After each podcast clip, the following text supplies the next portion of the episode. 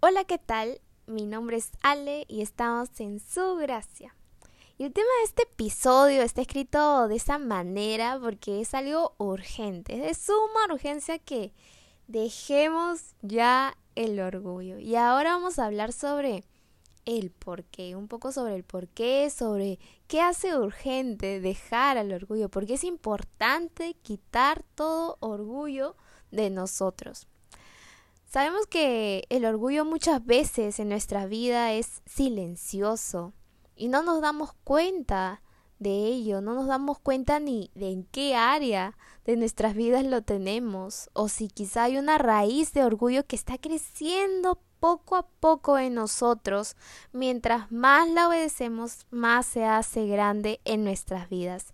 Y vamos a empezar quizá recordando una historia en la Biblia para saber también cuál fue su actitud y respuesta de Dios frente a, a, un acto, a una actitud de orgullo. ¿Cuál fue la respuesta de Dios? ¿Qué dijo Dios?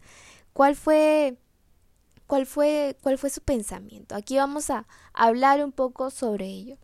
En Jeremías 27 podemos leer cómo Sedequías, que era en ese tiempo el rey de Judá, se le ordena que se someta al rey Nabucodonosor, que era autoridad pero de Babilonia, era rey de Babilonia.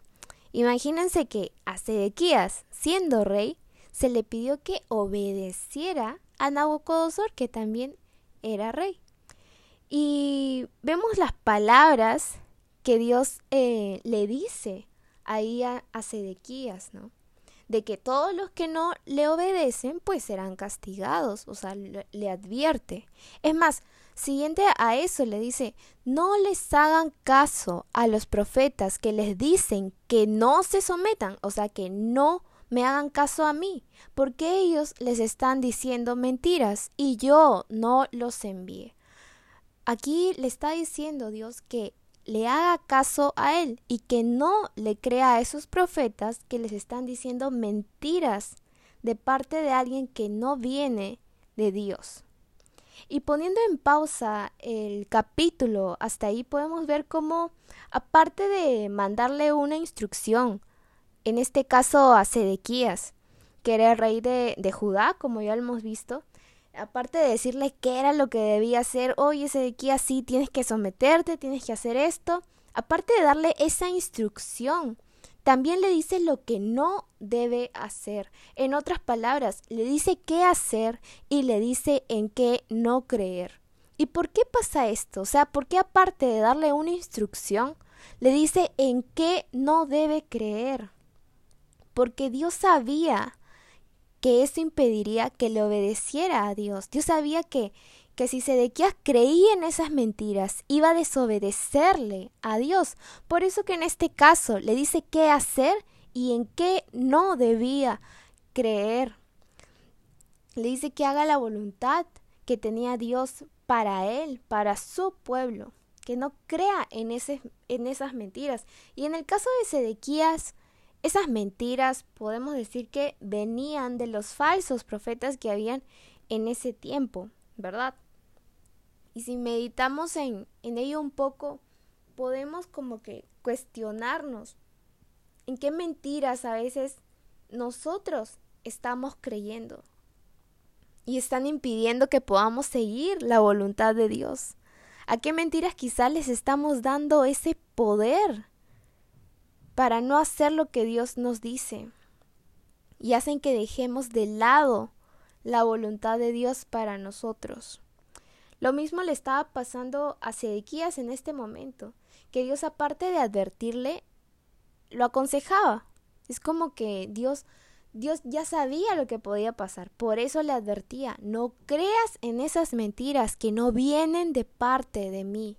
Y lo mismo a veces tenemos que cuestionarnos nosotros. ¿Qué mentiras estamos dejando que entren en nuestras vidas? Y no estamos cuestionándolas, no estamos diciendo, Señor, esa palabra viene de parte tuya. Ese impedimento, ese miedo viene de parte tuya. Esa vergüenza viene de parte tuya. Y bueno, retomando el, capítulo, nos podemos dar cuenta que Sedequías se le estaba diciendo obviamente que se someta O sea, que se deje ordenar, mandar por alguien más. ¿Y Sedequías iba a querer eso siendo rey? O sea, ¿se imaginan que a un rey todavía le digan eso? ¿Qué podía pasar por su mente, no? Pero lo interesante acá es que Dios no solamente le, le da la instrucción, ¿no? Ya, Sedequías, haz esto. Ya, Sedequías, eh, te aconsejo esto, ¿no? Que, que no le hagas caso a las mentiras. Sino que aparte de ello, le da una promesa a Sedequías. ¿Y qué le dice? Le dice que si, le, si lo obedece, él y su pueblo seguirán con vida. O sea, no solo él, sino que también a las personas que estaban bajo su autoridad seguirían con vida. Y a veces cuando Dios nos manda a hacer algo o nos pide que, que por favor hagamos algo, podemos sentir que no hay como una promesa detrás de, de esa obediencia, ¿no? Como podemos sentir que no hay como un, un, regalo de Dios de, mm, para nosotros detrás de ese, ese mandato que nos ha dado. Pero sus caminos siempre serán mejores que los nuestros. Y en este caso, él sí le dijo a Sedequías que seguiría con vida si lo obedece, pero nosotros sabemos que el camino de Dios, la voluntad de Dios, siempre es un camino de vida. Aquí como le promete a Sedequías, tú y tu pueblo seguirán con vida si me obedeces a mí. Nosotros sabemos que si le obedecemos a Dios podemos caminar por donde Él desea, por un camino de vida y de verdad. Pero, pero, wow, de verdad que este capítulo es increíble. Eh, y hay muchos puntos que me llaman aquí la atención para meditarlos y que nos hacen entender un poco más sobre qué es una actitud de orgullo y cómo puedo reconocerla. Porque si te pones a meditar en estos puntos, estoy segura que también vas a poder reconocer, como yo lo he hecho esta semana, reconocer en qué aspectos estamos dejando que el orgullo nos impida recibir esa bendición de parte de Dios o qué actitud de orgullo puede matar muchas cosas en nuestra vida. Y, y, y lo que me llama aquí mucho la atención también, aparte del texto que estaba compartiendo, es la posición de Dios, es la actitud de Dios frente a una actitud de orgullo, frente a una... Yo me imagino la cara de, de Sedequías cuando Dios le estaba diciendo todo esto. Y en, esta parte de la Biblia no hay como una respuesta de Sedequías, pero con lo que dice Dios eh, por medio de Jeremías, eh, pues me imagino la cara, la actitud que tenía Sedequías o, lo que estaría diciendo para que Dios le hable de esta manera. Luego de darle la instrucción, de prometerle, de aconsejarlo. Eh, lo curioso es que Dios no se veía desinteresado por Sedequías. O sea, Dios no tenía una actitud de, pues obedéceme y si no quieres, pues ya, chao. No, o sea, Dios estaba mucho más interesado en que Sedequías le obedezca a, que el mismo Sedequías quiere. O sea, Dios estaba mucho más interesado en Sedequías que él mismo en la situación. Dios le insistía a Sedequías que le hiciera caso. Y eso es lo curioso, que Dios le insistía para que lo obedeciera. Y cuestionaba la actitud de Sedequías de Sedequías. En más de un versículo podemos ver las preguntas que Dios le hacía a Sedequías al ver su actitud.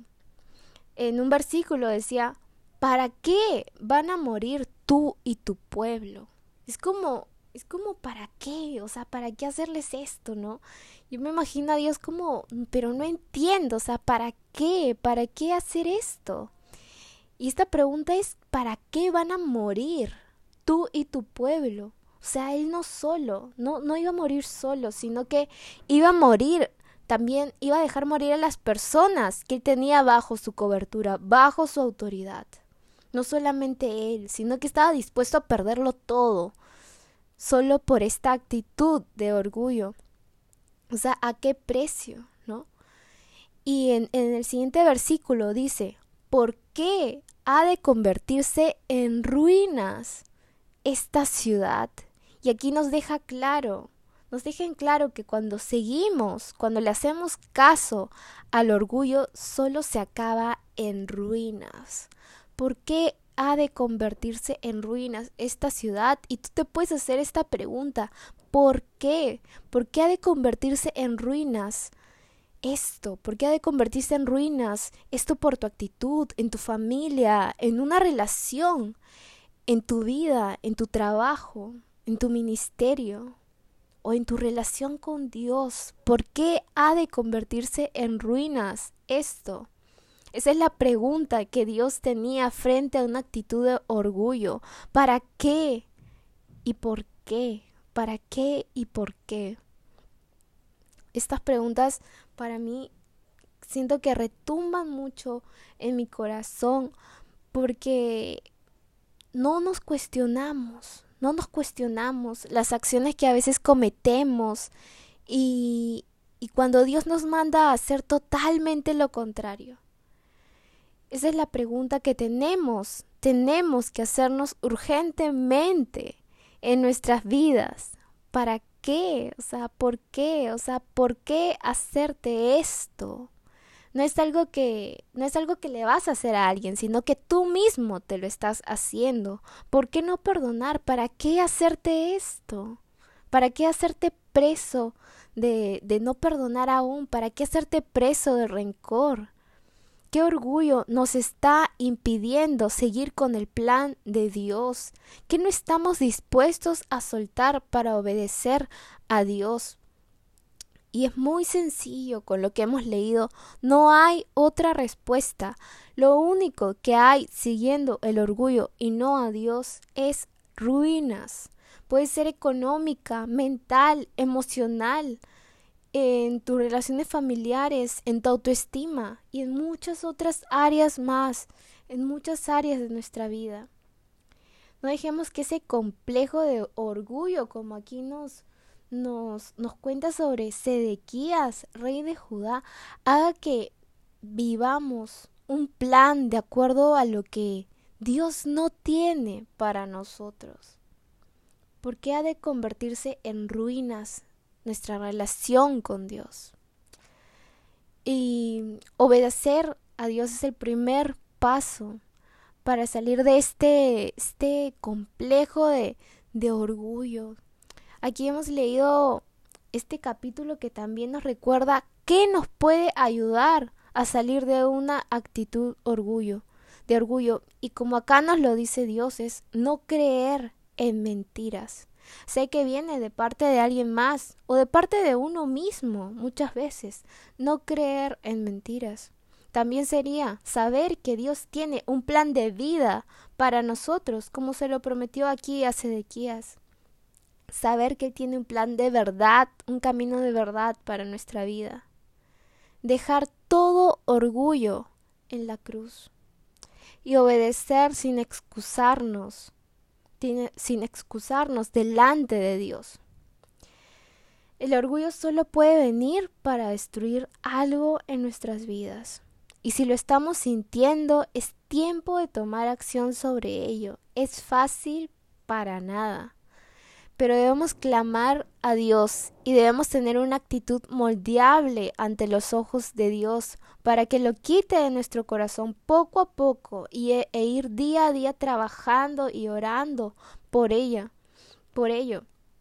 Que en vez de, de orgullo exista una acción de obediencia inmediata de nosotros hacia su voz. Cuando sea momento de perdonar, hacerlo. Cuando sea momento de pedir perdón, hacerlo también. Cuando sea momento de obedecer. Aún a quien a veces pensamos que no es merecedor, digámoslo así, de, de ello. Aun cuando, porque a veces tenemos esos pensamientos, ¿no? De que alguien no es merecedor de nuestro perdón. O que alguien no es merecedor de, de, mm, de nuestro amor. Que alguien no es merecedor de, de, de que yo lo obedezca, pues ahí, amigo o amiga que me estás escuchando, ya hay una raíz de orgullo. Y te lo digo porque me ha pasado.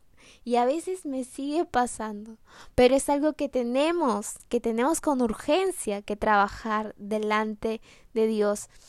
Y no es costoso a veces decirlo, es costoso a veces contarlo. Pero Dios nunca va a ser un juez delante de nosotros para criticarnos. Lo mejor que podemos hacer es dejar ese orgullo de lado, delante de Dios, para poder abrirle en nuestro corazón y contarle cuando estamos teniendo una actitud de orgullo. Dios jamás va a querer hacer algo malo para nuestras vidas, ni hacernos pasar por vergüenza. Esa es una, una de las primeras mentiras que viene cuando alguien nos manda a hacer algo, Dios nos manda a hacer algo, qué vergüenza.